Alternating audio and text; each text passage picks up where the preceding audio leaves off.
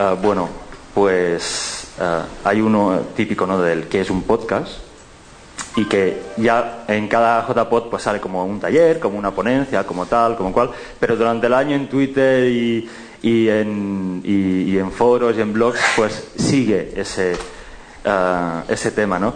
Pero a raíz también de, los premios surgió otro tema y, que, que también es de estos temas eternos y es Vale, aparte de qué es un podcast, ¿qué es lo que realmente consideramos podcast? ¿no? Yo recuerdo un, uh, un post en el foro de, la asociación que es de, Dan Defensor, que me parece que se llama Dani Jerez.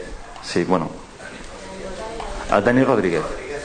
Vale, correcto. Gracias. Entonces, uh, él nos decía. Um, a ver, ¿cómo puede ser que en los premios uh, se pueda inscribir uh, pues un programa de radio en formato podcast que tiene una difusión enorme y, y, yo tenga que estar compitiendo con él, que la única difusión que tengo es Internet, ¿no? Igual que ellos tienen Internet, pero es que ellos tienen un público muchísimo más amplio previamente, ¿no? Entonces, él nos pedía, desde la asociación, uh, deberíais um, definir qué es un podcast. Deberías definir además quién puede participar, ¿no? Entonces, nosotros lo que hemos, habíamos pensado es que uh, no tenemos, no podemos decir tú sí, tú no, tú tal o tú cual. En todo caso, lo, lo podéis decir los, las personas que estáis dentro de la asociación, entre todos, pero, pero no la junta directiva, ni, ni una persona de dentro, ¿no? Pero uh, sí que esta duda que tenía Dan uh, um, no la queríamos dejar pasar, porque esto resulta que uh, en el libro colaborativo, me parece que fue Chuse, que el, es, si me equivoco, corrígeme por favor, creo que él, decía, tenía una queja similar de lo que es un podcast o lo que no. Mm, sí, bueno, yo lo que decía era que quién podía diferenciar eh, lo que es un archivo sonoro de un podcast mejor dicho, mejor dicho, si una emisora de radio comercial, pública, una emisora de radio convencional, ah, coge su programa de, de mañanas de tres horas de duración, mm, terminada esa emisión a la una de la tarde, coge uno de los técnicos de esa emisora, captura ese, guarda el archivo, lo trocea en tres partes y sube a un contenedor de podcast. Eh, Herrera en la onda, parte 1 del día tal, parte 2 y parte 3. Eso es un archivo sonoro que les es más sencillo, más barato y más rápido guardar en un fichero, en un servidor externo, que guardarlo como antiguamente en una bobina, al archivo, a la habitación tal, en la estantería, no sé cuál. ¿Eso es un podcast o es un archivo sonoro? Esa era mi, mi pregunta. De acuerdo. Vale, eso, mm, esto también lo podremos tratar entonces. En, es una buena una buena pregunta para tratar también en la mesa, para aclarar. ¿De acuerdo? Vale, bueno, pues uh, entonces, con todo esto, voy a dar paso a los, a los ponentes para que sean ellos que, que den sus, impresiones. Entonces, bueno, aquí empezando por mi derecha tenemos a José Antonio Gelado, después está Roberto Tomás, Chuse Fernández y Ramón Rey al... Bueno, podéis empezar.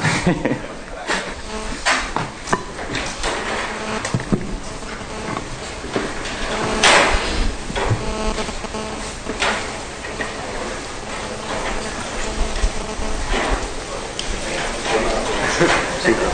Que hable pionero del podcasting, por favor. Sí.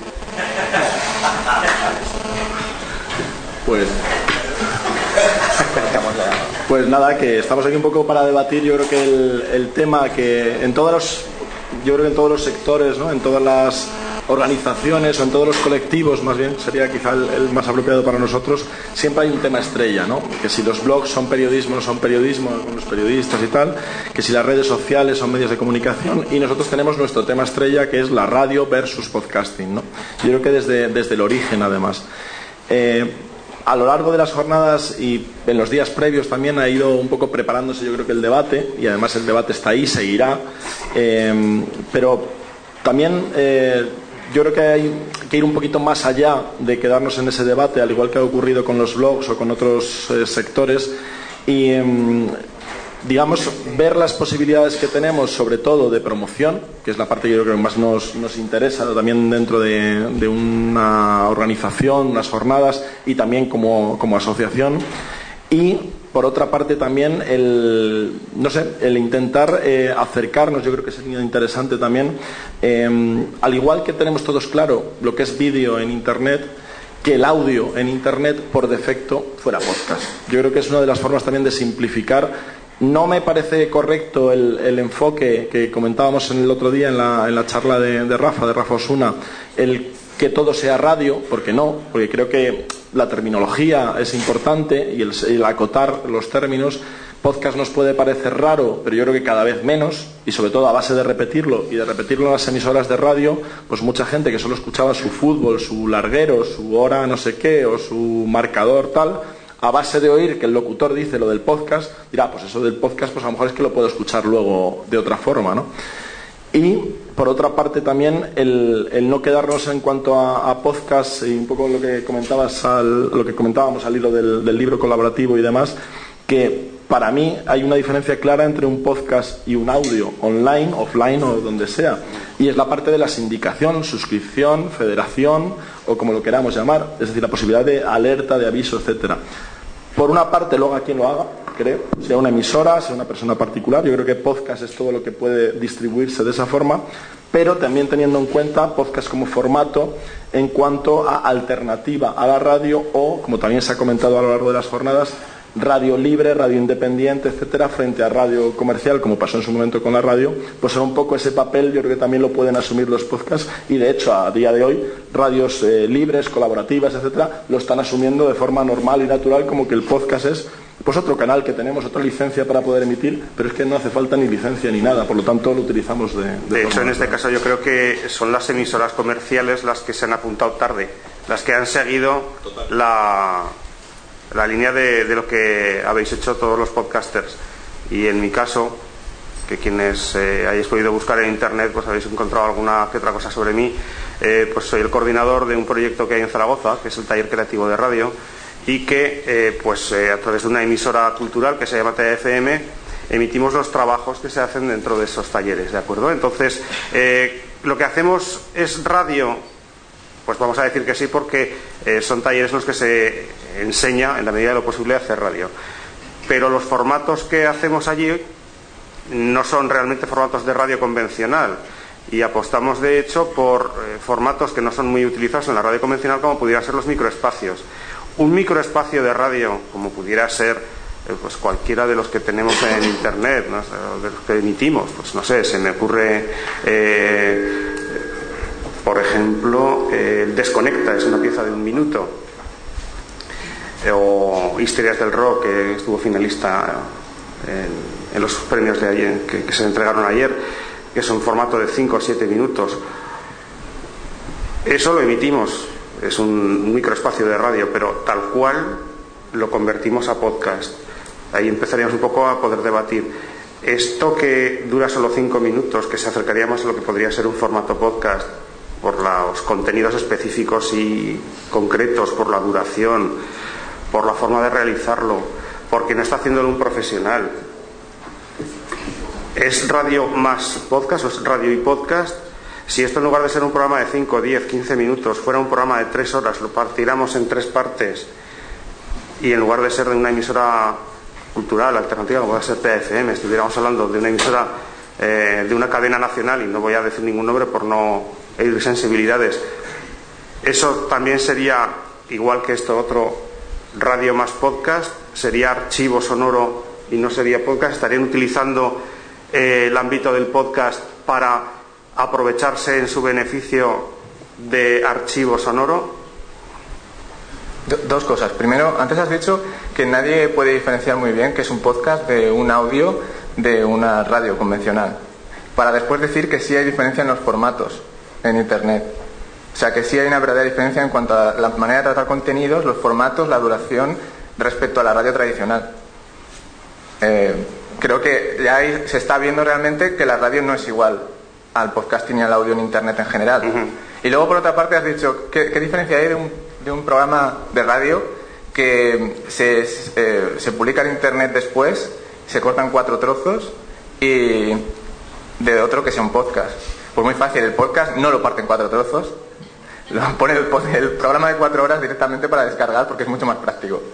Esa es la diferencia fundamental. Vale, sencillamente estaríamos hablando entonces de, pues metemos en un fichero que nos ocupará 180 megas las cuatro horas de, de programa y alguien cogerá y lo escuchará pues en su viaje de Barcelona a Bangkok. Por ejemplo, claro. Ah. Y lo has dicho muy bien, cada uno cuando hace un podcast lo hace con sus propios medios, que no son los de una emisora de radio que, eh, de alcance nacional. Hombre, los medios eh, con los que se trabaja ahora en una emisora de radio, por pequeña que pueda ser, si los comparas con los que pueda tener el estudio de, de cadena ser en Madrid recién estrenado, pues salvando las pequeñas diferencias, el producto final que sale a antena se diferencia o puede diferenciarse muy muy poco. Exacto. En calidad de Exacto. calidad de grabación, en calidad de contenidos ahí es donde podríamos Porque ahora mismo, gracias a las tecnologías que tenemos, cualquiera con unos medios medianamente decentes puede aspirar a hacer algo muy parecido a lo que se hace en la radio. Y de forma muy barata y de forma amateur o con objetivo profesional.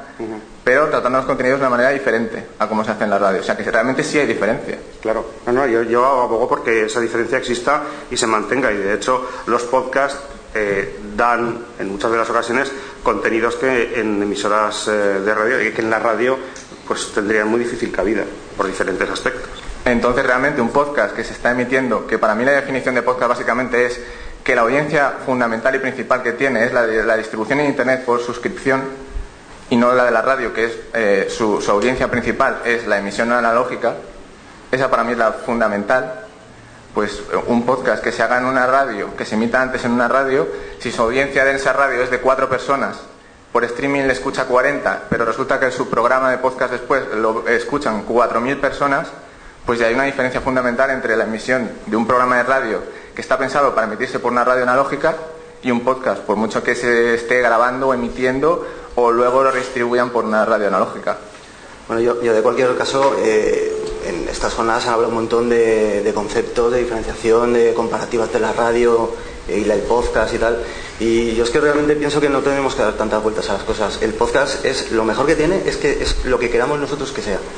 Ya sea mm, una emisora de radio que nos metamos a grabar en plan amateur, que lo hagamos profesionalmente, una em- cadena ser, onda cero, etcétera, cojan sus contenidos y los redistribuyan por medio de internet, o seamos cuatro chavales con ganas de contar tontadas que nos presentemos en una mesa con un micro y un ordenador.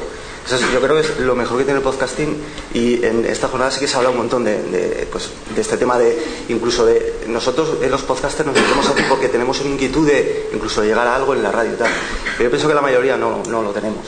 Porque realmente lo que nos motiva y lo que nos gusta es simplemente grabar, pasárnoslo bien, que alguien te escuche, alimentarnos un poquito el ego, que también está muy bien, y, y poco más. Obviamente sí que está eh, otra faceta del podcasting que tiene más al profesionalismo, por lo que comentabais de eh, la radio, que se está metiendo un poquito también, incluso eh, a mi modo de ver, perjudicando a estos podcasts amateur, como por ejemplo son los contenidos en iTunes Store, que es el, creo que es el mayor directorio de podcast que, que existe en Internet y que realmente tú cuando te pones a buscar un podcast amateur que te guste escuchar, porque es de- más de tú a tú, es, es complicado encontrarlo porque está copado totalmente por, eh, yo qué sé, todos radios, televisiones que van difundiendo sus contenidos por allí, que me parece muy bien, pero que realmente solapan un poquito lo que es eh, pues el, contenido real del podcast que yo pienso que es el amateur.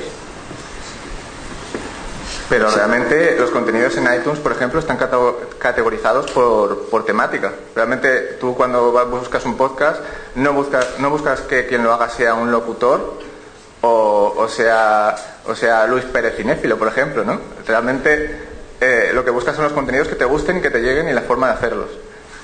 Si la gente se acostumbra a consumir contenidos, aunque estén hechos de un programa de radio, luego le va a consumir contenidos por esa misma forma que no tenga nada que ver con la radio. Por eso no creo que perjudique el hecho de que Bueno, estén mezclados. Yo más que nada lo digo por, por el tema de, la- de lo que es la, el, el gran problema del podcasting actual, que es la difusión.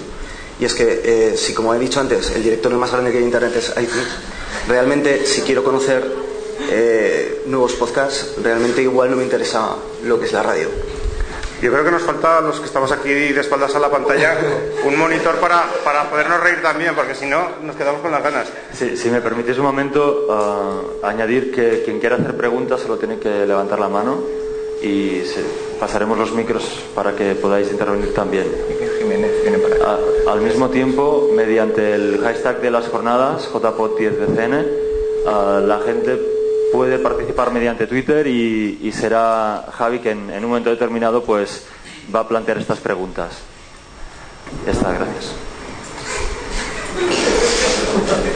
Aparte de que estemos ya todos avisados de que viene Iker Jiménez, a mí lo que, sí que me parece interesante es lo que está, la que está diciendo Dicren.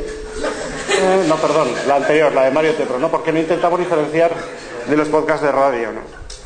¿Será que estoy escribiendo otro? Ah, eres tú. Sí, sí, sí, soy yo. Pues cuéntanoslo, no lo escribas. No, bueno. Y luego lo escribes y así ya con lo que te hayamos contado nosotros o lo que hayan contado por ahí los demás, ya puedes terminar de completar tu...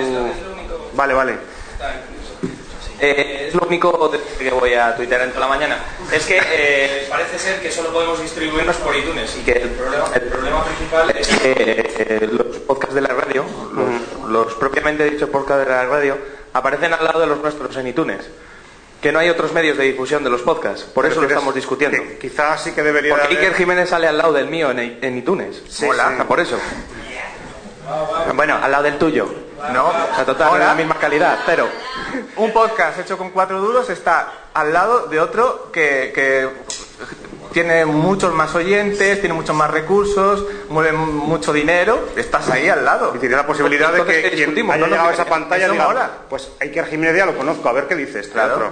La verdad Pero es si que... hay otros medios de difusión. Está iVoox, por ejemplo, te puedes suscribir por RSS directamente con muchos otros medios. Lo que pasa es que un directorio como iTunes tiene mucha visibilidad y da mucha visibilidad a los podcasts. sea, vengan de donde vengan los podcasts. Si vienen de radio o vienen realmente de alguien que lo ha hecho explícitamente para distribuirse por internet. Yo creo que sí que mm, quizá de los cuatro que estamos aquí, yo soy un poco el que está a caballo entre los dos eh, temas, ¿no? Porque hacemos radio, pero también hacemos podcast. O mejor dicho, eh, hay gente que está eh, en el taller de radio que hace sus contenidos podcast, pero que son perfectamente extrapolables y emitibles como programas de radio. Y ocurre exactamente al revés. Lo Pero mismo. ¿por qué son emitibles como programas de radio? Porque se ciñen a ciertas estructuras de la radio, ¿a que sí. Pero las estructuras, vamos a ver, eh, el problema es que qué estructuras tiene la radio y a qué podemos llamar radio. Porque eso también se- sería muy amplio de, de- de escribir. Las emisoras, voy a llamar convencionales, pero evidentemente todas somos convencionales. Desde la más sacrata a la que tiene su licencia desde hace 92 años, hasta la que hacen tres chavales que se juntan una vez cada dos meses y en lugar de hacer una emisión en streaming, se suben al palomar, enganchan una antena y como hacían, eh, pues ahora se cumplen los 90 años de las primeras emisiones de radio a través de ondas, eh, los locos de la azotea en Buenos Aires que se subían todas las noches, uno sujetaba la antena y los otros hablaban por un micrófono. Les oían los cuatro que conocían que tenían un receptor de radio en 1920 y hasta luego. Nos íbamos y al día siguiente volvían a empezar. Eso no tenía ningún formato y sin embargo estaban haciendo radio. Entonces, eh, cuando haces radio, eh, si tú haces un microespacio de un minuto y lo emites como tal, eh, un ejemplo, y perdonad que ponga los ejemplos de, de pero son los que conozco mejor. Tenemos un programa que se llama La Hora de las Gitanjáforas. Dura un minuto. Bien, entonces, a pesar de su título, solamente dura un minuto y es un espacio que se emite como tal en una emisora de radio. Eso, tal cual, si en lugar de emitirlo por, la- por- por radio, lo subiera su productora como un podcast y nunca se emitiera por radio, sería un podcast. Yo lo que no, estoy de acuerdo es eso de nunca. Porque, o sea, Hombre, podría haber una emisora de radio que dijera, mira, qué cosa más graciosa, y lo emitiera como, Hay como, muchos una- podcasts como que un las- audio dentro de su emisión. hay, Pero- muchas, po- hay muchos podcasts que las radios locales eh, les, les, les, eh, reemiten los contenidos. Porque son contenidos que ven que tienen cierto interés. Entonces, no porque se remitan en radios van a dejar de, de- No, no, de ser siguen siendo podcasts con una orientación de distribución por internet, básicamente. Pero tú decías lo de los formatos, que son diferentes. Sí, eh, hay, hay formatos diferentes porque desde el momento en que la radio, las, ra- las grandes radios comerciales tienen objetivo comercial principal, se, se ciñen a ciertas estructuras, a ciertos tiempos, para poder incluir publicidad y ganar dinero con las emisiones. Sí, pero esos formatos son también similares en las emisoras culturales y en las emisoras institucionales que no tienen publicidad. Claro. Mantienen el mismo esquema de programas. Bueno, pero eso ya viene de una tradición que, Sí, que no es que tiene- yo pienso que cuando hablamos de radio muchos se nos viene a la cabeza las grandes radios. Julia Otero. Sí que nos, nos olvidamos que, que hay radios pequeñitas, radios libres, que hacemos, se hace un, un tipo de formato diferente más, más podcast, lo que entendemos nosotros de podcast. Entonces sí, pero claro, obviamente siempre se nos vienen las grandes. Pero bueno, el formato de radio sí que es cierto que es más eh, estandarizado, es más encorsetado. Entonces, eh, hacer ese mismo formato en un podcast como que no cuadraría incluso de la misma manera que puede ser que nos resultara extraño un formato tan libre y tan alocado a veces como en un podcast que lo, est- lo estuviéramos escuchando en la radio, aunque sí que hay programas de todo tipo, claro. Yo creo que un poco ese es el, meollo del asunto. Depende si vemos el, tema o en qué punto de las coordenadas nos situemos de formato, contenido o distribución. Porque hay que recordar que precisamente en radio, en su momento, y el ejemplo que comentabas de, los locos de la azotea, pero que hay en, en, no sé, en Madrid, por ejemplo, la radiocadena del Váter era uno de los ejemplos más claros que si fuera hoy en día no tendrían una radio pirata o una radio libre, lo que tendrían probablemente es un podcast. De hecho, lo que han hecho ha sido recuperar los audios de la cadena del bate y hay gente que está descubriendo, tropecientos años después, lo que se hacía en los 70, que dice, coño, pues esto es más o menos lo que se está haciendo ahora, por ejemplo, en muchos podcasts, ¿no? Y era radio, pero claro, no se asocia siempre, y nosotros lo hacemos un poco también por antagonismo o por diferenciación, radio versus podcast, porque en realidad volvemos a lo mismo, contenido, formato, distribución. En, hablamos de radio, por ejemplo, radio analógica y demás. Bueno, pues en muchos sitios ya la radio es digital o lo está haciendo, tiene posibilidad de parar la emisión, tiene posibilidad de guardar la emisión. ¿Eso existe realmente? Sí, sí, HD, la HD radio en Estados Unidos Ah, ya vale. hay cada vez más. Pero yo hablo de aquí, en el mundo real, no en, en países No, no, pero no. Es que el problema, el problema que, ha habido también con la radio digital, porque además lo tengo el, tema un poco fresco de, una, de una- unas conferencias también sobre radio, eh, que además reconozco que no tenía mucha idea de este tema, pero tampoco me interesaba mucho el, el tema de la radio digital o satélite. El problema es lo de siempre, los formatos. Cuanto más abierto, menos apoyo tiene de ciertas empresas y más le interesa a ciertos gobiernos, por ejemplo el gobierno de Brasil o de otros países. En Europa se apuesta por un formato más parecido al TDT y en Estados Unidos por un formato cerrado de pago donde todo está controlado, donde hay una serie de fabricantes y donde los contenidos están mucho más cerrados y además si se puede que queden más emisoras fuera de este reparto y nosotros nos quedamos con más canales que somos los que ya estamos emitiendo los grandes. Lo que pasa es Entonces, que- toda esa evolución es muy digital cada vez se parece más a lo que podemos hacer con un reproductor de con un iTunes o con un reproductor de, de podcast o una aplicación de iPhone por ejemplo de las que hay para escuchar radio radio online y cada vez se va di- difuminando más esa forma de distribución porque al final terminará siendo radio a la carta y podremos escuchar un programa tres horas después. Por lo tanto se nos van un poco perdiendo las los frentes de oposición entre los entonces al final qué nos va quedando un poco pues más formato. Es decir, si es más formal, más serio tal, lo vemos más cerca de radio y si es más informal lo vemos cerca de podcast. Pero también en ese sentido yo, por ejemplo, siempre he apostado por podcast como forma de hacer radio sin tener que pasar por una emisora de radio. Pero eso sí, intentando aprovechar todos los recursos, lenguaje y etcétera de radio. Por lo tanto, volvemos otra vez a lo mismo. Mm, Radio, podcast, mejor aprovechar para la difusión y para todo la palabra más conocida que es radio, pero manteniendo la posibilidad de que el podcast sea lo que es, que sea una alternativa o una forma de dar voz a otros. Y ya una cosita muy breve. Lo de iTunes, por ejemplo, y ver emisoras y tal, a mí me encanta. A mí me encanta cuando ves el ranking, y ahora ya claro, cada vez menos, porque cada vez más emisoras meten más contenidos, y claro, cuando meten contenidos te meten 20 audios al día en una hora, y claro, co- compite con eso porque te van llenando todos los, timelines de todos los sitios.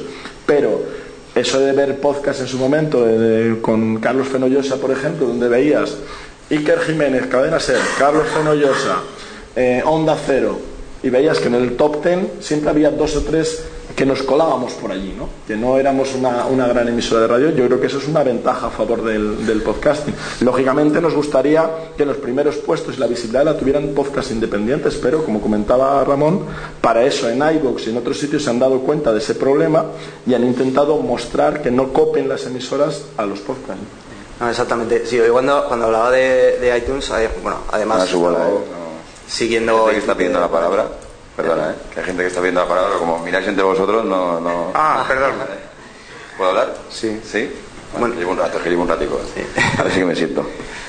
Eh, es que es una mesa redonda, ¿eh? Lo- La quería yo. Bueno, una- un comentario. A ver, yo me sumo un poco, o subrayo. Creo que en esa mesa también creo que tendría que estar Rafa Osuna, creo, en mi opinión. Yo pensaba que iba a estar. ¿eh? Sí, No, ¿verdad? pero en serio. Yo creo que debería estar. De hecho, no sé si tendrá ganas, pero ya estuvo ayer. Bueno, una Ya pena. hablarás ya.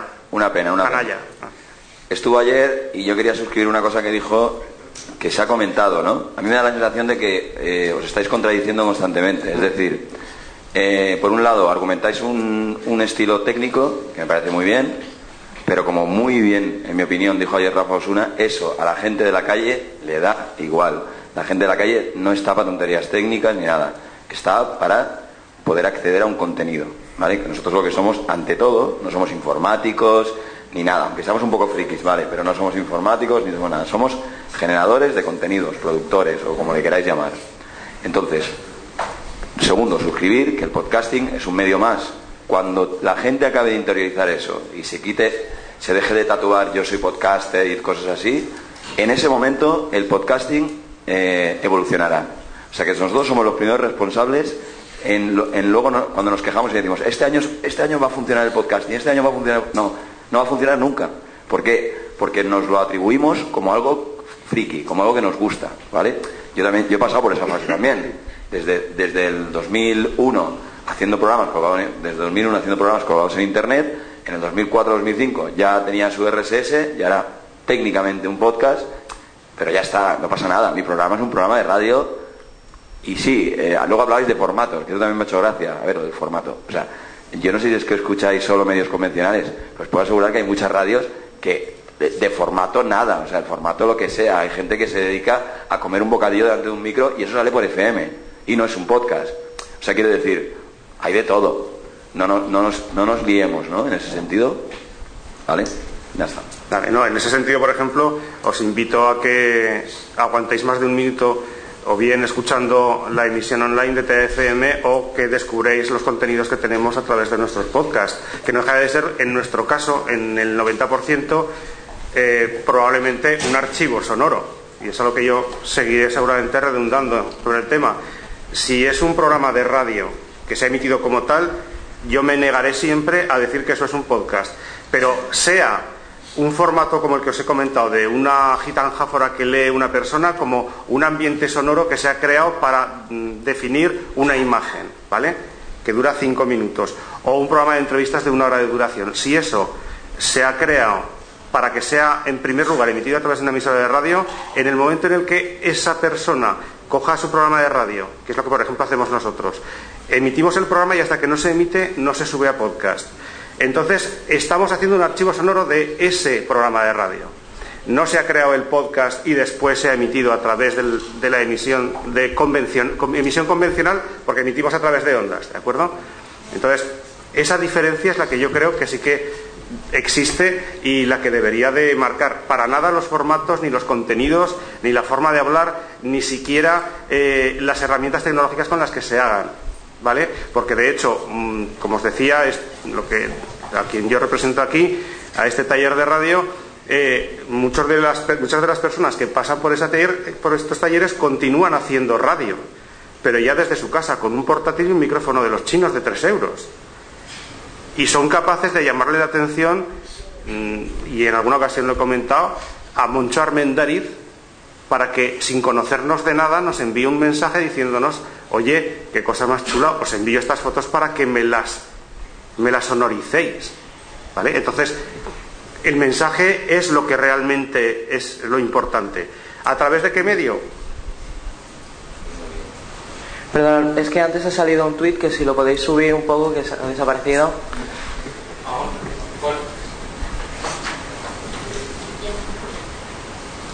¿Cuál?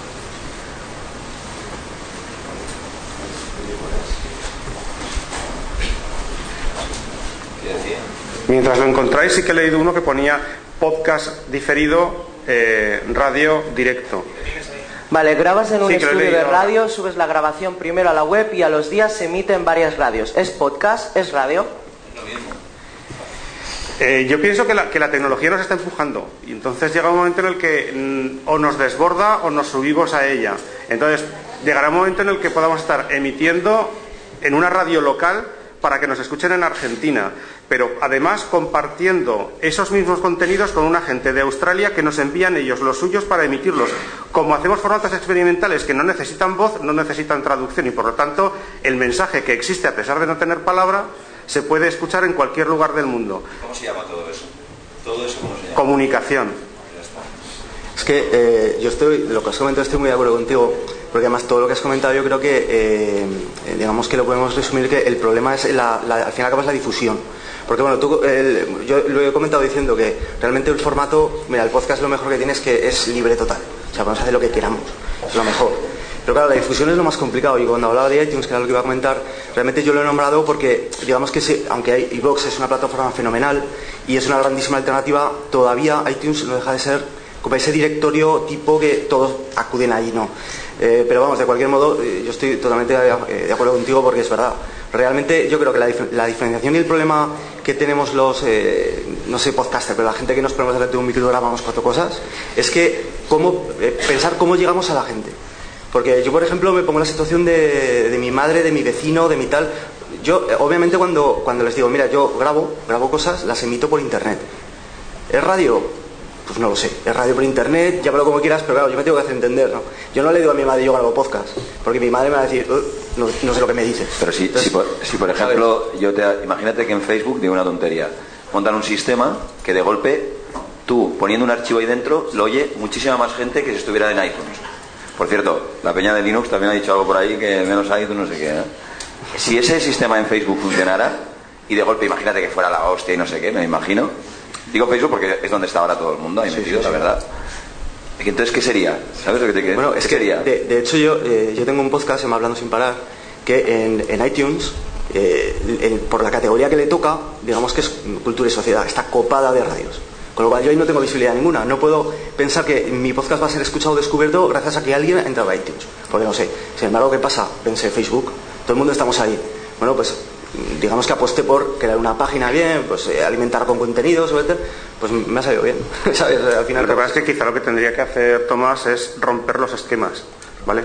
Roberto. ¿Tomás, ¿Tomás apellido? Vale, pues Roberto. Dice que ya ha tratado usted, vale. Roberto. Bien, eh, sería romper los esquemas, ¿vale? Y, por ejemplo, si no sales en, en los primeros puntos de noticias y actualidad porque está copado, pues aunque no tenga nada que ver con tu tema, etiquétalo con algo que tenga mucho menos, eh, muchas menos eh, entradas. Un programa que tenemos en TFM es La Quinquillería, es un programa de humor y cachondeo, ¿bien? Pues su primera palabra para búsquedas es sexo. ¿Qué ocurre? Que está así. Porque cualquiera que escriba sexo en internet, una de las primeras cosas que le aparecerá será esto, que luego entre no tiene nada que ver, de manera que se irá a buscar lo que realmente está buscando. Pero por eso, formatos, los formatos están para romperlos, los esquemas para romperlos. Y sobre todo, estamos hablando ahora probablemente de algo que dentro de tres años nos dará la risa porque estará completamente pasado de moda y obsoleto. ¿Quiere hablar el señor de ahí? Bueno, no, no os preocupéis, tengo mucha paciencia, ¿no veis que modelo aquí a cinco animalicos de vez en cuando? A ver, me gustaría entrar a matar y negaros la mayor. Y la mayor es que no queremos diferenciarnos de la radio. Si, os fijáis, ahora que se están poniendo de moda los contenidos bajo demanda, con el Apple TV, con el Tivo, con todas estas chorradas, la gente lo que quiere es ver la tele, el programa que le gusta, cuando le gusta. Y ahora con la radio está pasando lo mismo, ¿no? La gente le interesa escuchar el programa que le gusta cuando le gusta. En un plazo de cinco años, los podcasts vamos a ser más que la radio. Y entonces sí que igual querremos diferenciarnos porque nosotros tendremos el poder. Igual que los blogs hace 3-4 años tuvieron el poder y forzaron a los medios de comunicación tradicionales a adoptar su formato y a reconocer que el blog era otro formato de comunicación.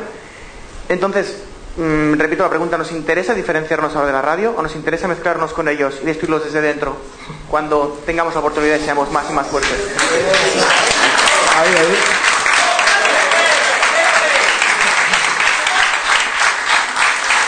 Yo creo que las, yo creo que por lo menos para mí la opción válida es las dos.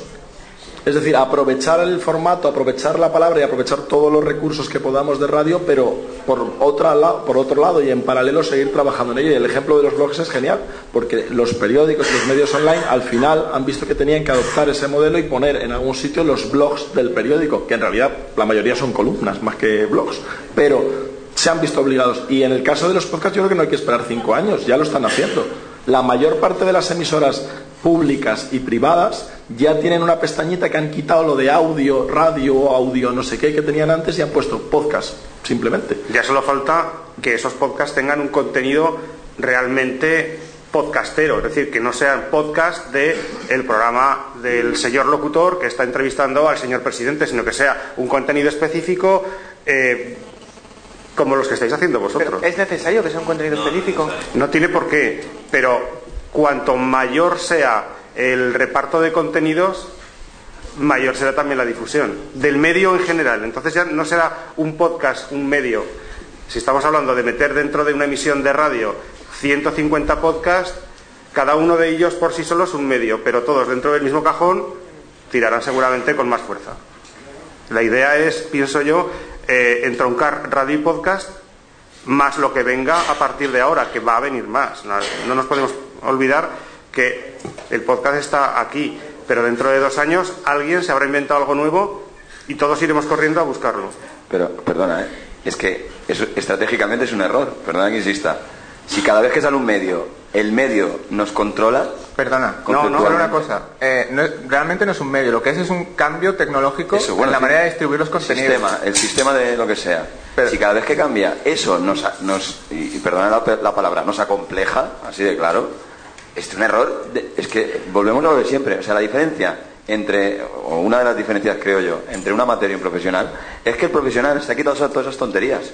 Y en la materia tiene como la necesidad de, yo soy podcaster, o ahora soy XML, ¿Seguro? no sé qué. Perdona, ¿seguro que los locutores de radio no piensan que todas estas personas que se graban y tienen un sonido de mierda y hablan de chorradas que no les interesan a nadie y que le escuchan cuatro gatos, no tienen como, uy, yo soy locutor de radio, a mí me escuchan 10.000 personas y tengo una carrera profesional súper anticuada que, no se ha sabido adaptar a los nuevos tiempos. Sí, pero en el momento, sí, estoy de acuerdo contigo, pero en el momento que le demuestres que el sistema podcasting sumado al sistema que ella utiliza, además de esas 24.000, le lleva a 500.000 más, lo va a meter en su discurso.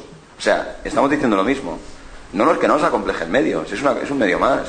Y, y, le quedan cuatro días al podcast tal como lo conocemos, evidentemente, porque la tecnología avanza. bueno, llamémoslo entonces radio por suscripción, ya está. No, llamémoslo radio, o llamémosle comunicación, o lo que tú, audio, lo que queráis, pero es, es radio, es radio, ya está, y no pasa nada. No, pasa nada. permiso, eh, a ver, a lo mejor cuando termine de hablar, alguno dice, vale, ha sido un troleo, ya está, se ha acabado, seguís hablando de lo vuestro, pero yo quería, quería hacer dos matizaciones, ¿vale? Que seguramente pueden o no pueden tener, en mi cabeza sí la tienen, pero a lo mejor eh, para el resto de la gente pueden no tener sentido en esta mesa. La primera es, muy acertadamente me han comentado esta mañana que sí, sí, mm, radio, podcasting, lo que queráis, tal, pero que es que el logotipo de la asociación es una antenita de radio. ¿Vale? La segunda, cosa, la segunda cosa es eh, que me parece que estáis confundiendo el debate de radio como medio, podcasting como medio, con radio como contenidos, podcasting como contenidos.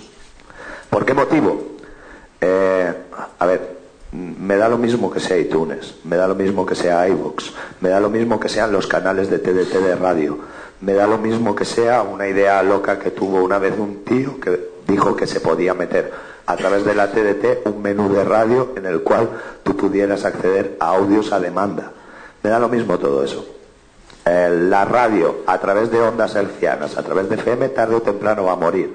No por nada, sino porque la gente, lo primero, quiere ver o quiere oír una cosa muy específica en un momento muy específico y, sobre todo, porque no se resigna a no hacerlo. Es decir, si yo quiero oír un programa de radio, ¿por qué el señor Iker Jiménez o por qué mm, mucha gente tiene tantas descargas en iVoox, en iTunes, en el que sea?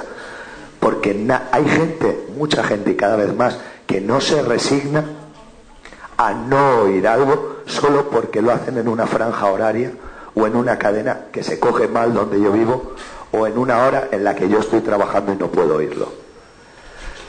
Esas dos cosas, lo de la antenita y lo de el medio de transmisión, de recepción, de escucha y tal, para mi gusto, se pueden debatir mil veces. Rafa ha dicho, Rafa no, creo que ha sido Roberto, ha dicho que en la mesa redonda de 2026 será eh, radio versus podcast en 2026.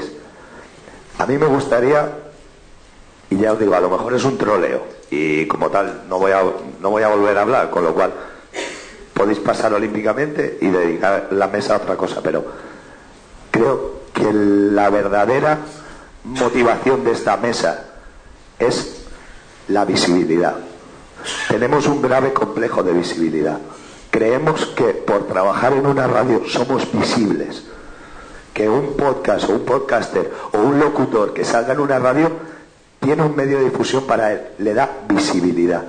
Y que el podcasting, para conseguir visibilidad, tiene que estrategia, tiene que meter una estrategia para entrar en iTunes, que resulta que el que escucha Iker Jiménez, eh, al ladito de Iker Jiménez salga yo. Vamos a hablar de visibilidad. Vamos a hablar de qué podríamos hacer, no para equipararnos técnicamente a la radio, no para equipararnos en eh, medio a la radio, sino decir, vale, a mí me gustaría saber qué tengo que hacer, o me gustaría que se debatiera cómo conseguimos más visibilidad para lo que hacemos, sea podcast, sea radio, sea lo que sea. Pero quiero saber cómo podemos conseguir que si hoy aquí somos 150 y ayer éramos 250, el año que viene seamos 500 y de los 500, 250 seamos podcasters, pero haya 250 oyentes. Eh, os lo dejo para vosotros.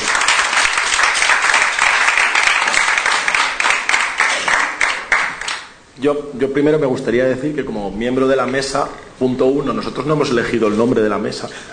Nos han, nos han invitado a participar en ella y amablemente hemos aceptado, encantados.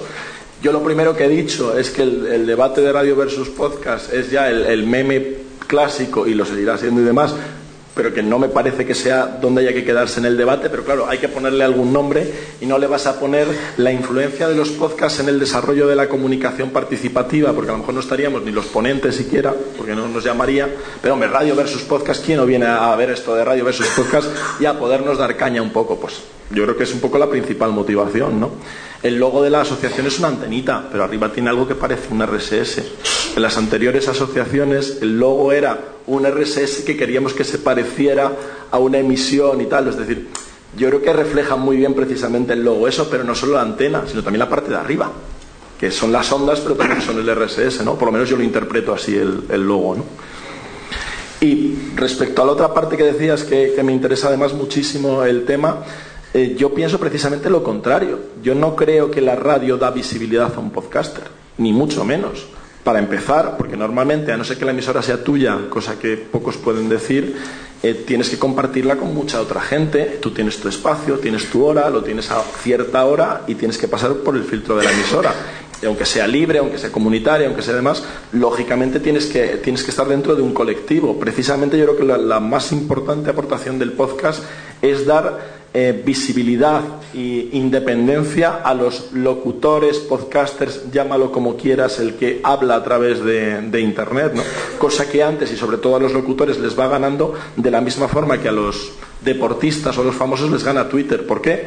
Porque puedo hablar directamente con mis fans, mis seguidores, sin tener que pasar por ningún filtro de relaciones públicas, prensa, etcétera. Y puedo contactar y puedo pulsar la opinión. Y eso es lo que aporta también, a mi juicio, el podcast. ¿no? En cuanto a promoción y, visibilidad, mm, yo ya desde hace mucho tiempo sigo diciendo que ni somos cuatro los que hacemos podcast, ni son cuatro gatos los que nos escuchan. En 2008, y siempre cito eh, un informe de Macan, la oleada tercera de 2008, más de la mitad de los internautas en España, no en otros países, escucha podcast al menos una vez a la semana. Por lo tanto, yo creo que hay dos cosas a tener en cuenta primero, que sabe lo que es, por lo menos para haberle contestado al encuestador, y segundo, que escucha podcast. Y un 17% se bajaba varios a lo largo de la semana. Esto es en 2008 y probablemente seguro que las cifras han aumentado, pero no tenemos muchos más datos. Y en las empresas de, medición de audiencias, Rajar, rajar.co.uk, que es un poco la AMIC o la, el EGM de, Reino Unido, aunque no es exactamente la misma filosofía, pero bueno, son los que tienen los datos de las radios en, en Reino Unido, ya hace dos oleadas que diferenciaba muy claramente emisión de radio a través de canales, llamémoslo convencionales, radio online, entre paréntesis, streaming, descargas directas y podcast. Es decir, que incluso diferencia muy claramente entre los dos ámbitos. Y podcast era de las opciones que estaban más creciendo y no en paralelo a las descargas. Por lo tanto, Mm, ya está aceptado, no hace falta invertir términos, por eso creo que no hace falta decir radio para referirnos a podcast. Ya está, ya está incorporado en el lenguaje y está superado ese debate, exactamente. Más audiencia y difusión, todos. Claro, el debate de radios versus podcast como medio, es que de verdad pienso que es que Pero hay que llamarlo de alguna forma, y si no, no tendría tanto morbo. ¿no? Es que además, igual que cuando hablamos de radio, no estamos diferenciando entre onda media y FM, todo es radio, podcast es uno más estamos hablando de. Yo sigo eh, pensando que lo que nos habla es en, comunicación. Y ahora esta, esta, autopista de comunicación tiene cuatro o cinco carriles, pero es que, como pasa en la vida real, dentro de diez años el número de automóviles que circulen por esa autovía o esa autopista necesitará no cinco, necesitará quince carriles. Probablemente alguno de esos carriles los tendrán que dedicar a vehículos lentos, que será la radio convencional, y que probablemente a puro de enquistarse podrán ser otros de esos canales. Podría ser el podcast, espero que no. Pero serán diferentes carriles en la misma autopista que además solo de una sola dirección, hacia adelante. Nunca habrá retroceso. Si me permitís, hola, si, me permitís una aclaración sobre lo, que, lo que ha dicho él. Bueno, a mí me parece que muchas veces eh, esta idea de radio o, esta queja que tienen algunas voces dentro de la podcastfera, básicamente, desde mi punto de vista personal, es eh, solo un, un, punto de vista y posiblemente bastante o sea, bastante limitado, por decirlo de alguna forma, porque cuando alguien, alguien se define, es que los, los podcasters pues eh, somos, eh, yo qué sé, no tenemos recursos, estamos haciendo algo em, en casa, eh, con mucho esfuerzo y tal, y estamos luchando contra grandes corporaciones que tienen mucha pasta, están haciendo no sé qué y no sé cuánto. Bueno, pues, pues no es así realmente. Hay muchos podcasters también, hay muchos niveles, hay, mucha gama y, y eso también es podcastfera, ¿no? Y, y esa voz que se queja y que dice, es que, el, es que eh, bueno, pues eh, somos cuatro gatos, somos pequeños y tal, pues que no es así, ni mucho menos. Y que esos otros podcasters que están generando contenido eh, y que yo no, los oigo hablar, no, no, oigo no los oigo opinar habitualmente, es porque no les importa eso. Sencillamente se dedican a crear su contenido y a distribuirlo de la forma que pueden porque ahora eso lo habéis dicho antes, se ha democratizado, lo puede hacer todo el mundo. ¿Vale? Y, las radios, tampoco las radios dicen nada de la podcastfera. Somos nosotros, así, pequeñitos, que decimos, ¿sabes que Miramos para arriba y miramos para, allá. Pero siempre he pensado eso, que, sencillamente si nos relajáramos con este tema eh, y, creáramos contenido, aprovecháramos los medios y tal, mm, como lo que habéis dicho antes de, de iTunes, ¿no? De, ¿por qué separar si, si realmente me va mejor estar al lado de, alguien que tiene una gran difusión y tal, ¿no? Pues a mí me parece que, si aprovecháramos los medios, pues estaría, estaría mejor, ¿no? Y no habría estas guerras de radio versus podcast, porque no me parece que exista tampoco. Yo aprovecho mientras eh, vais participando y vais también teniendo la palabra. Se me olvidaba comentarte una cosa, Carlos, que hay que tener yo creo que mucho cuidado en matar a la radio. Más que nada porque lleva 90 años muriendo, eh, va a cumplir 100 años en muchos sitios. Es el medio de comunicación incluido, bueno, excepto Internet, Internet dentro de las parcelas de publicidad que se considera como medio de comunicación, es el que menos audiencia ha perdido el que menos publicidad e inversión ha perdido y en muchos sitios está a la par con la televisión en cuanto a penetración en la población, por supuesto muy por encima de Internet. Por lo tanto, eso de matar a la radio, yo creo que hay que matarla con cuidado, porque por lo menos podemos estar otros 30, 40 años viendo cómo agoniza. Agonizó y en su primer momento la radio se veía como una aberración respecto a la música clásica y los conciertos, porque aquello sonaba fatal. Luego con la televisión y con otras eh, amenazas siguió sobreviviendo y sobrevivió a la televisión y sobrevivió a Internet y seguirá sobreviviendo, sin hacer mucha revolución y a veces no mucho ruido, pero yo creo que todavía queda mucho para matar a la, a la radio. ¿no? Probablemente muera antes la televisión que la radio. O cualquier otro medio, exactamente. Yo que quería comentar una cosa.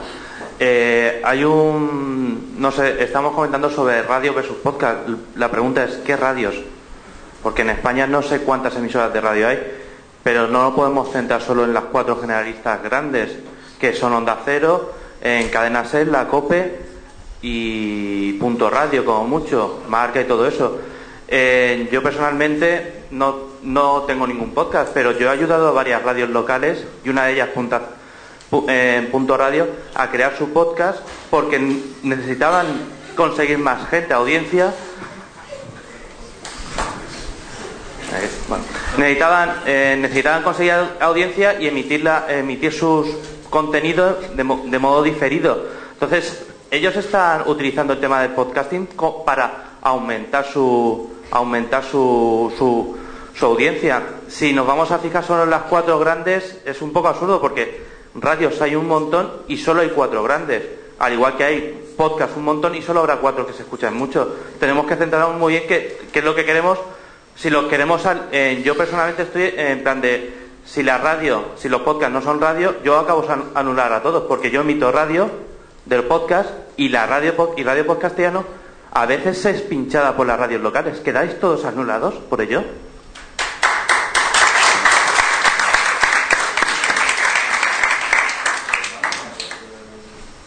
Es que hay que pensar que, son completamente compatibles y que deberían de, partir de, deberíamos partir de ese punto. Radio y podcast es compatible, del mismo modo que prensa escrita y blogs también son compatibles. Entonces, eh, no solamente pensar en que son compatibles, sino que además tendremos que pensar en ir añadiendo más conforme vayan saliendo. Y además al mismo, al mismo nivel, no decir, no, es que este podcast está dentro de una emisora de radio o dentro de un concepto radio y vale, yo soy el que manda y tú eres el que, el que entra y entras con mis condiciones. No, no, al mismo nivel y con las mismas condiciones. Antes estabais hablando de que la calidad del estudio profesional y demás cosas. Me niego a aceptar que un podcast tenga menos calidad que, una, que la radio, porque tal y como van las ondas, por procesado de audio y por todas esas cosas, un podcast tiene mucha más calidad de audio pura, muchas más hercios, muchos más líos que un programa de radio. Entonces, los programas de radio que los pasan directamente a podcast muchas veces tienen mucha menos calidad en cuanto a tus oídos y tus auriculares que un podcast. Eso está, y en eso estoy completamente de acuerdo. Y de hecho, os voy a poner un ejemplo, que lo comentaba antes con, con un mozo que está por aquí en, en- en esta mesa, fuera de la mesa. Eh, vamos a decir que lo que estamos emitiendo podría ser un podcast, ¿vale? Pero es un programa de radio. Es un programa de radio que se hace en un colegio de Zaragoza y que se utilizan como medios técnicos para, para esa, para esa grabación teléfonos móviles, única y exclusivamente. Entonces, ¿qué, qué recursos eh, técnicos tenemos para hacer ese programa? Los teléfonos móviles. Probablemente peor calidad de grabación que un teléfono móvil no vamos a encontrar. Hay algunos que tienen cierta calidad, pero no son equipos. Y sin embargo, estamos emitiendo un programa de media hora semanal con contenidos hechos por niños y profesores. Y ahí está, podrían, en lugar de utilizar un medio radiofónico, generar directamente un podcast. Lo que hacemos en este caso es las dos cosas a la vez, paralelas. Lo que decía de unir ambos, ambos sistemas. Entonces, realmente lo que hace falta es que independiente- independientemente de la calidad, de los recursos sonoros que utilicemos, eh, de las facilidades técnicas a las que podamos acceder, lo que es importante es el contenido. podemos tener la mejor emisión del mundo en una emisora de radio a través de ondas y no decir absolutamente nada. O tener un podcast grabado malísimo, eh, con los peores medios, sin ningún tipo de recurso y estar dando aportando un contenido. Si estamos aportando contenido, hay comunicación. En el momento en el que hay comunicación, da igual que sea podcast, que sea radio, que sean posit puestos detrás de la puerta del baño. Hay un, hay un tuit yo creo que merece la pena, bueno, hay muchos seguro que, pero como nosotros no los podemos ver y además os vemos encima reíros a nuestras espaldas. Pero había uno, había uno que me ha gustado mucho, que es que si en las jornadas de radio se mezclan peras y manzanas, lo que pasa es que no me ha dado tiempo a notar quién lo, quién lo ha dicho ni el tuit exacto, ¿no? Pero vamos, me ha parecido entender un poco que, ya, pero que en las jornadas de radio a lo mejor no se habla tanto de podcast y tal. Pues no, sí que se habla.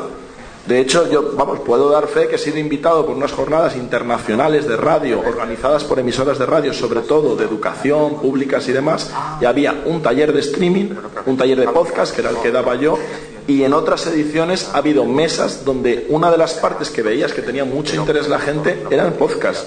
Y todos los que estaban en la audiencia, la mayoría, eran locutores, emisoras de radio, etcétera. Es decir, saben perfectamente qué es aunque no tienen muy claro luego técnicamente qué pasa cuando tienen el audio, pero sí saben que la radio tiene que tomar muy buena nota de eso que es el podcast, de ver cómo lo puedo aprovechar para mi emisora de radio. Por lo tanto, no sé si peras y manzanas, pero radio y podcast sí que está en las jornadas o en los eventos que organizan emisoras de radio, aunque no en todas, lógicamente. ¿Crees que, ¿crees que eh, deberíamos hacer una diferenciación? más o menos clara de eh, podcast independientes eh, y contenido profesional de empresas, por ejemplo? Yo creo que sí, sobre todo en temas como premios y demás, porque no se puede valorar igual. Por ejemplo, hay un, concurso europeo que organiza Olympus y en, además en Alemania, European Podcast Award, donde claro, tienen menos categorías, me parece que eran cuatro, cinco, cuatro categorías, pero una de ellas sí lo tenían muy claro, que eran los non-profit que llamaban, y otras eran emisoras de radio, expresamente. No sé si comerciales, aunque no estuvieran dentro de una emisora de radio, podrían valer, pero sí que lo diferencian porque no se puede valorar igual el esfuerzo y el resultado de una emisora de radio que se supone que ese es su objetivo y que tiene que sonar bien y profesional por obligación a un podcast, ¿no? Pero por lo demás no, salvo cosas muy concretas, a lo mejor como eso, como concursos o como cosas de este tipo, o listados, directorios, por lo demás. lo, primero, eh, spam, lo de European Podcast Award, ¿eh? autobombo completamente. Que eres el representante español de, bueno, del concurso. Pero bueno, está cerrado ya todo, si está cerrada la votación y la presentación y todo, ya se supone que se harán. Y lo segundo, ¿cómo diferenciar un podcast independiente de un programa, o sea, de un podcast con objetivo comercial cuando los medios... Porque el que está detrás es una empresa. Yo para mí ese es el criterio. Vale, pero eso pasa un poco como en el cine, ¿no? Que una película que cuesta 100.000 dólares puede tener más taquilla que una que cuesta 200. Sí, pero hombre, pero también sí que, y además conoces seguro bien el, tema mucho mejor que yo, que hay festivales de cine independiente, que hay festivales de cine comercial, es decir, que se, se, un poco se trata de canalizar y que no es lo mismo una producción, aunque luego haya sorpresas que, y en podcast exactamente igual pero a la hora de, yo creo, catalogar, sí tiene que haber un criterio, ¿no? No es lo mismo. Pero la gracia es que... Igual que en los blogs, por ejemplo, en los bitácoras uno de los temas que había debate era con periodismo humano, si no me equivoco, con la categoría periodismo, a lo mejor compitiendo con, yo que sé, con el blog del país, del mundo tal. no es lo mismo. Pero la gracia es que puedan competir todos a la vez, porque básicamente todo es lo mismo. Eh, sí, pero no. De hecho, el periodismo humano ganó la categoría. O sea, que lo gracioso luego de la, de la votación. Pero no gana siempre. Pero yo creo que hay que tenerlo en cuenta. No sé si a lo mejor diferenciar la categoría o no. Por eso digo que hay distintas formas de hacerlo. Pero sí hay que tenerlo en cuenta.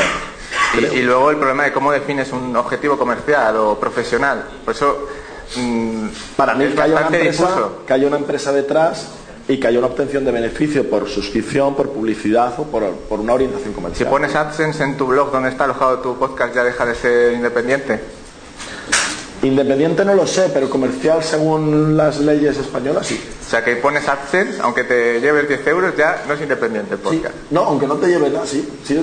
No, según ahí está. sí. Pues digo, ahí está un poco, la tontería es, muy, es una línea que es muy difícil de trazar. Por eso. Por eso es un poco absurdo. La única forma que se me ocurre a mí, sin, sin tratar de acaparar ya corto ya, es que el que está detrás de ese podcast sea una empresa o sea un colectivo con una orientación comercial. Es la, el único criterio un poco que se me ocurre. No, claro, en ese caso sí es clarísimo que es. Pero así, porque cosa tampoco te podría decir muchos más, ¿no? Un momento. Solo una cosa. Ah, por favor, el Twitter dejarlo tranquilo ah, porque él basta de, de molestar con esto. ¿De acuerdo? Y después, ah, en un cuarto de hora, ah, acabamos la mesa. Si realmente los que se aburren en Twitter, los que se aburren no, no están bien aquí, se pueden ir tranquilamente, ¿vale? Gracias.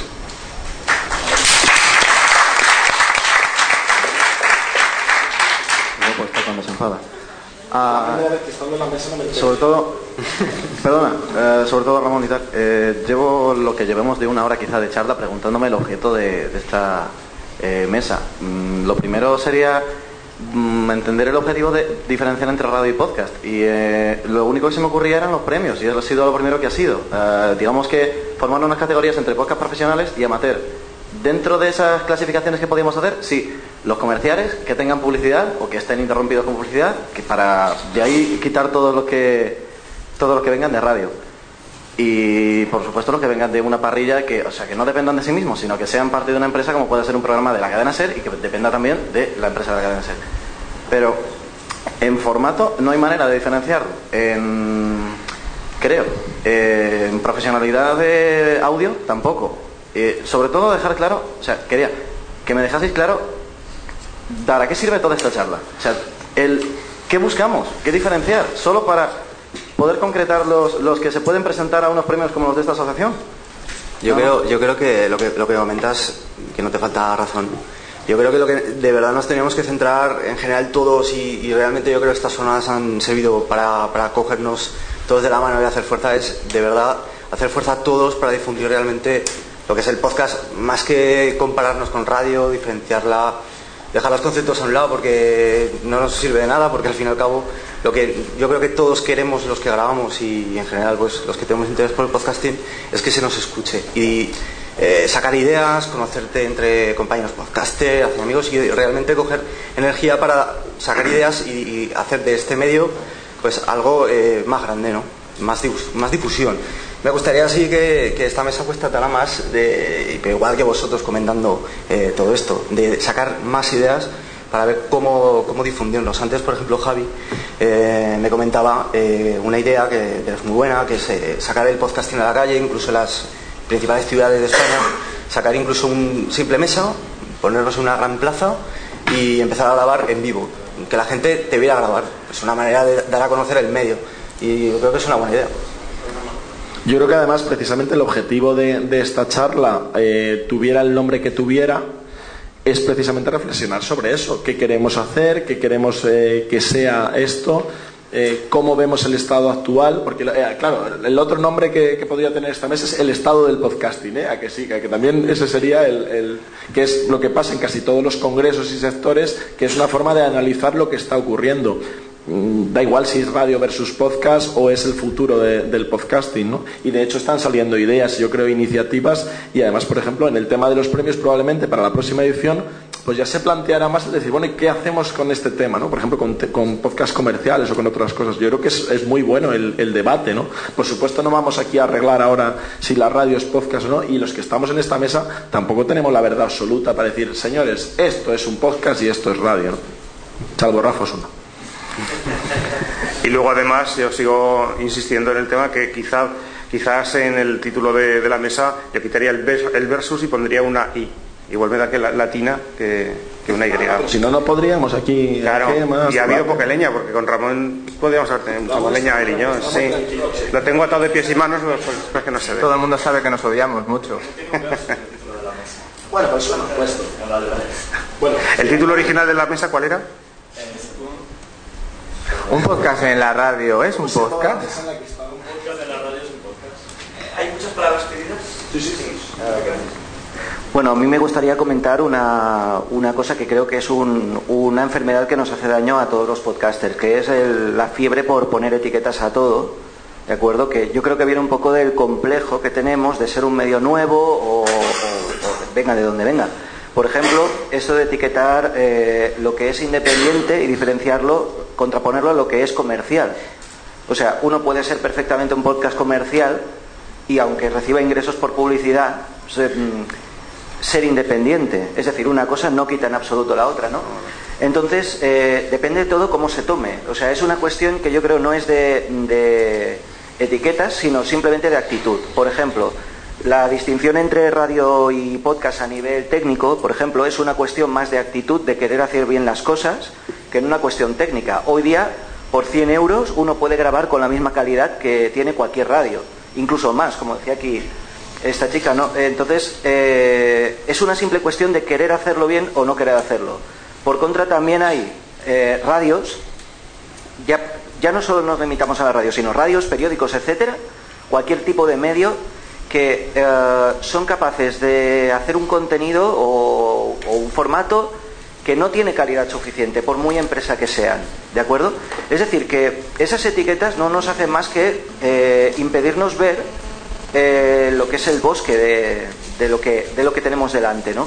Entonces, no sé, la pregunta aquí sería un poco de si todo esto de querer distinguirnos o no querer distinguirnos de la radio ya no es que queramos o no queramos distinguirnos, es que tenemos que hacer este debate, quiero decir, ¿tiene sentido que hagamos este debate? No lo digo por la mesa ni nada de esto, sino a nosotros mismos. ¿Por qué esa intención de distinguirnos? También tenemos otra cosa que es la fiebre esta de pensar que un medio sustituye a otro. Eh, esto has, has, hecho tú una referencia histórica que me ha gustado mucho, lo de la radio que lleva muriendo 90 años, ¿no? Es curioso porque cuando la radio nació también se dijo que la prensa escrita iba a morir. ¿De acuerdo? Eh, nunca en la historia un medio ha acabado sustituyendo completamente a otro. Y aquí tenemos una cosa, por ejemplo, hay un debate que, igual muchos conoceréis, que es el que se está haciendo en las televisiones ahora mismo, que es la televisión a la carta. Hay estudios ahora mismo que, que demuestran que la televisión a la carta no va a matar en ningún caso, al menos por el momento, a la televisión tradicional. ¿Por qué? Por la facilidad de uso. Llego a casa, conecto la tele, pongo un canal. Es todo lo que tengo que hacer. Me da igual cómo se llame el canal. ¿Están echando algo que me gusta? Lo veo. Entonces esto significa que la radio, la, perdón, la radio, la tele a la carta o cualquier otro medio a la carta no sustituye al medio tradicional, sino que lo complementa. Y entre los dos se pueden reforzar. Entonces, quizás lo que deberíamos hacer un poco es dejarnos de intentar guerrear o de hablar de destruir la radio con los podcasts o cosas por el estilo, y lo que deberíamos hacer es aprender un medio de otro. Es decir, hay cosas que se hacen en radio que todo podcaster debería conocer, como ya demostró, por ejemplo, ayer Emma Rodero, por ejemplo, con la locución. Hay cosas que todo podcaster debería conocer. Hay cosas que gente de radio podría aprender de los podcasts. Simplemente nos deberíamos complementar. No, no este afán por guerrear o por cuál medio, cuál medio es mejor, como lo que decíais algunos de tatuarnos en el pecho soy podcaster. O sea, no tiene sentido. O sea, no hacemos radio y entramos a una cabina telefónica, nos vestimos como en plan Superman y salimos convertidos en podcaster. Yo creo que eso es un poco. Sí, algunos seguro que no. Alguno no, ¿verdad? sí, bueno, si hay alguno que lo diga, porque debe ser interesante. O sea... Entonces, eh, un poquito la, la, pregunta que quería dejar aquí es eh, si vosotros creéis que es necesario. Eh, el debate, no a nivel de mesa redonda, sino a nivel interno de cada podcaster. ¿Es necesario este debate de radio podcast para vosotros? Yo para mí no, y, y de hecho espero que la radio no muera nunca.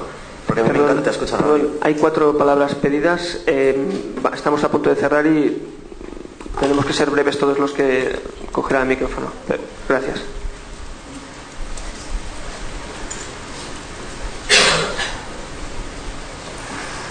Si la, si la mesa quiere contestar. Yo es que estoy completamente de acuerdo en lo que dice. Yo, de hecho, creo que lo he dicho ya. Los de Zaragoza son muy pesados, ¿verdad? Sí. Entonces, eh, lo he dicho ya no sé cuántas veces. Lo que hay que hacer es unir, nunca para nada eh, separar. Y cuantos más seamos haci haciendo comunicación, sea como sea, como si ahora a alguien se le ocurre, seguramente se me ocurre a mí y dirá Ramón, va tontada más grande pero se le ocurre a un gurú americano y yo seré el primero en decir qué idea más buena tenía ese tío el volver a los posits, escribir detrás y ponerlos por ahí, por las farolas y sería un, medio de comunicación más. Consiste en comunicar. ¿Con qué medio? Con el que sea, con el que tengamos a nuestro alcance. Es, lo bueno del podcast es que es un medio al alcance de prácticamente cualquier persona. Y lo, importante del podcast es que comunica. Eh, quería hacer una pregunta. Yo eh, estoy muy preocupado por el contenido. El señor técnico, luego te pregunto cómo te llamas, no, te conozco, Juan Carlos, eh, me ha convencido. O sea, somos simplemente creamos contenido y tenemos que difundirlo, el medio es lo de menos. ¿vale? La pregunta que os quiero hacer es concisa y rápida y clara. Eh, yo como podcaster o como un tío amateur que se pone a grabar por su cuenta, eh, ¿tengo que imitar a la radio o tengo que hacer otra cosa diferente? ¿Qué opináis? Simplemente eso. Tienes que hacer lo que quieras hacer, mientras que el resultado final. No, ya, yo, yo haré lo que me parezca, pero simplemente vuestra opinión os estoy pidiendo. O sea, nada más. Y me quiero quedar con vuestra opinión para también generarme la mía. Entonces, eh, ¿qué opináis? ¿Creéis que yo tengo, yo soy súper fan de una tía que hace un podcast en Radio Nacional? Es que es un podcast, se llama Nieves con Costrina, no sé si la conocéis, un podcast de historia, anécdotas históricas, cinco minutos, nada más. Eso para mí es un podcast. Y soy fan, me gustaría hacerlo como ella. No puedo, soy muy malo todavía, pero estoy en ello. El caso es, el caso es que vosotros creéis que la tengo que imitar eh, con esos estándares o tengo que hacer otra cosa. Yo creo que imitar no, pero conocer todos los recursos, lenguaje, cómo se guioniza, cómo conocer los géneros de radio, leer libros sobre radio y demás. Coño, llevan 90 años, algo habrán pensado sobre estas cosas de hablar y de comunicar. Todo lo que podamos aprovecharnos de ahí e imitar a la hora de mejorar locución, etcétera, sí. Para una vez que sabes todo eso, no hacer nada de lo que están haciendo y hacer lo que te dé la gana. Pero conocer el lenguaje y demás, yo creo que sí. Sobre todo, además, en temas como locución, géneros y sobre todo escuchar mucha radio, que eso, alguna experiencia tienen. ¿no? Y respecto a la pregunta anterior de que si es necesario el debate, no, pero por supuesto espero que en las próximas jornadas haya otro debate igual, claro. Y lo habrá.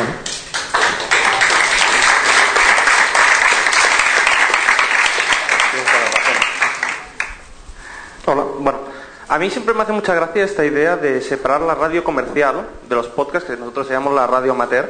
Pues que realmente si separáramos la radio comercial de nosotros amateur, ¿quién escucharía la amateur?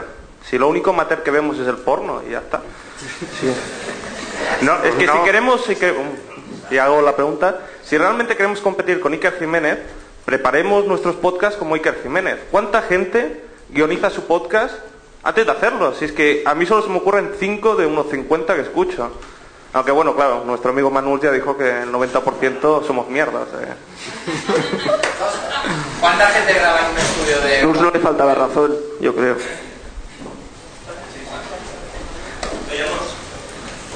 No decía- ya no decía calidad de sonido, yo digo calidad de contenidos. Es que yo realmente, como escuchante, yo me canso de podcasts que dicen, sí, nos hemos reunido ahora en Skype y vamos a grabar un podcast. Lo, hay habrá gente que lo hace. Yo soy más de la opinión de, oye, vamos a prepararnos un guion, vamos a intentar aportar algo y grabemos un podcast. Pero ya está. Es mi opinión, si cuela, cuela.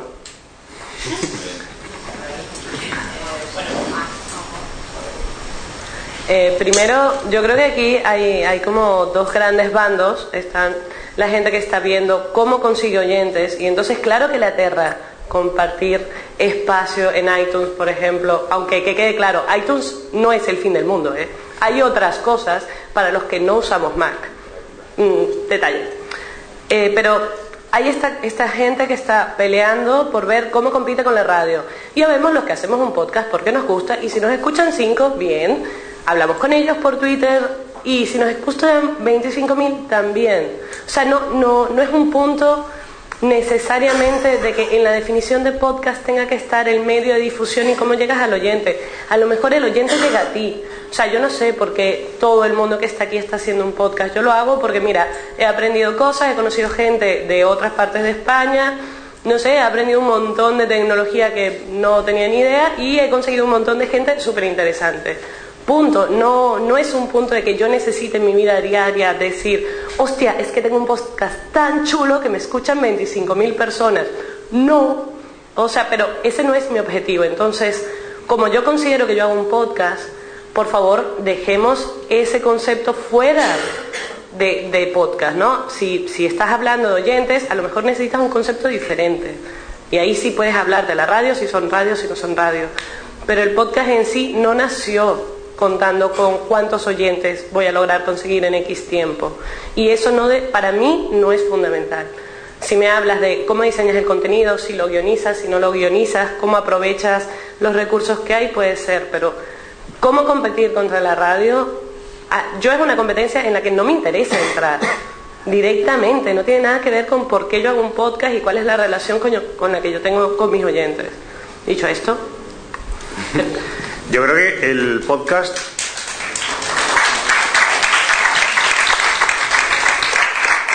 Yo creo que el podcast nació ya con, con zapatillas de deporte de las buenas, para echarse a correr.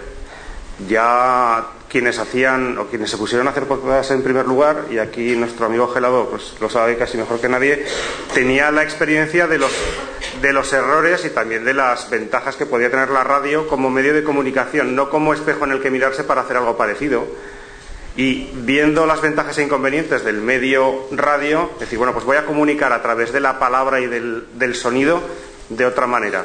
Bien, entonces el podcast lo que siempre va a tener va a ser una audiencia fiel, porque va a elegirte a ti para escuchar, no para oír. La radio se escucha y se oye, pero generalmente se oye más que se escucha. Entonces, las diferencias entre oír y escuchar están muy claras, pero quien va a un podcast probablemente no lo vaya a oír sin más, porque tiene que seleccionarlo entre además una buena cantidad de podcasts similares sobre el mismo tema y te elige a ti y no al de al lado.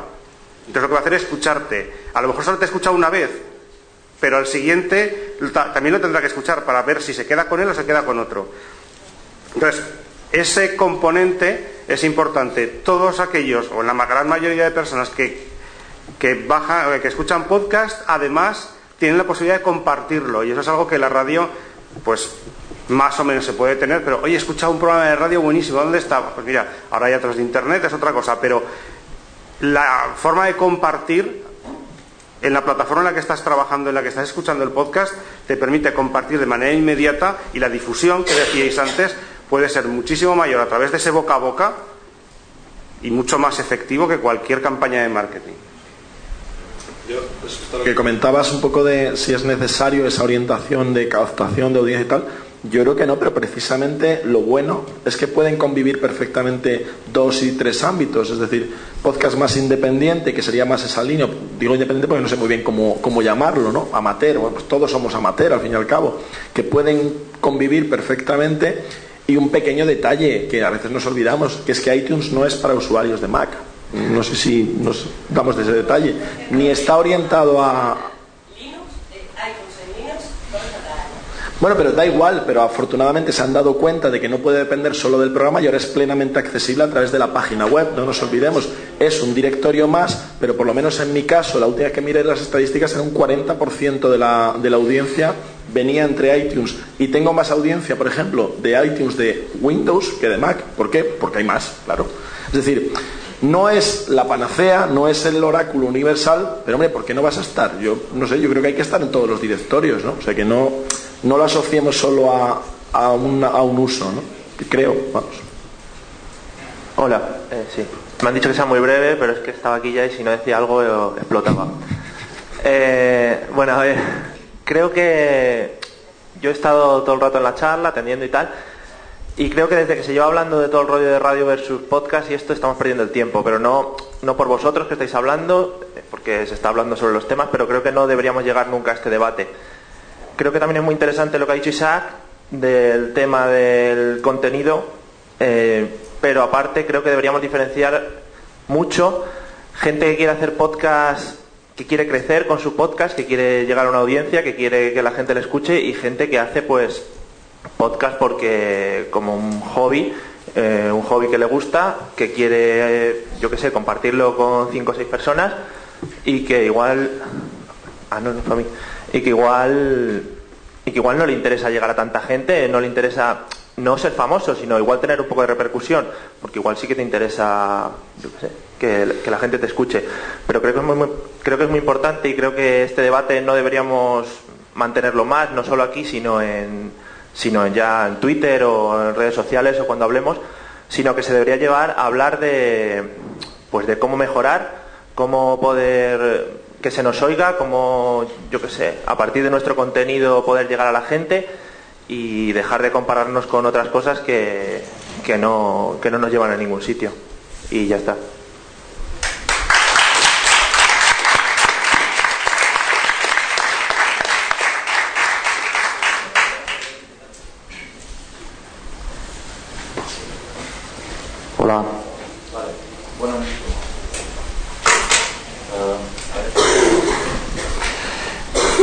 Eh, muchas gracias. Hasta aquí esta, esta mesa redonda.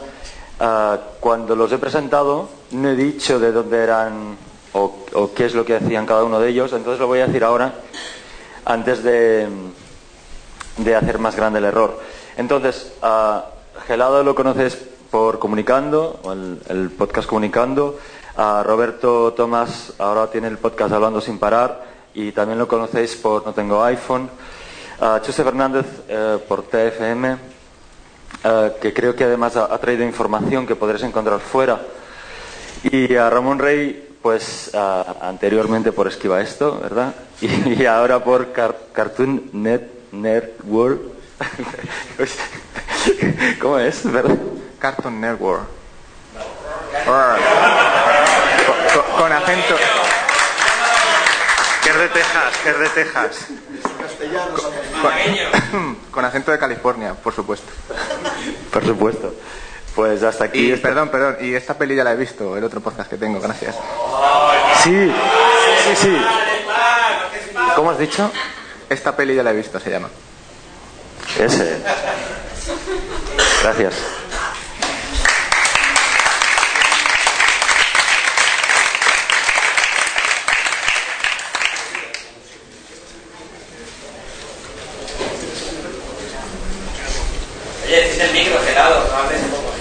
Não, você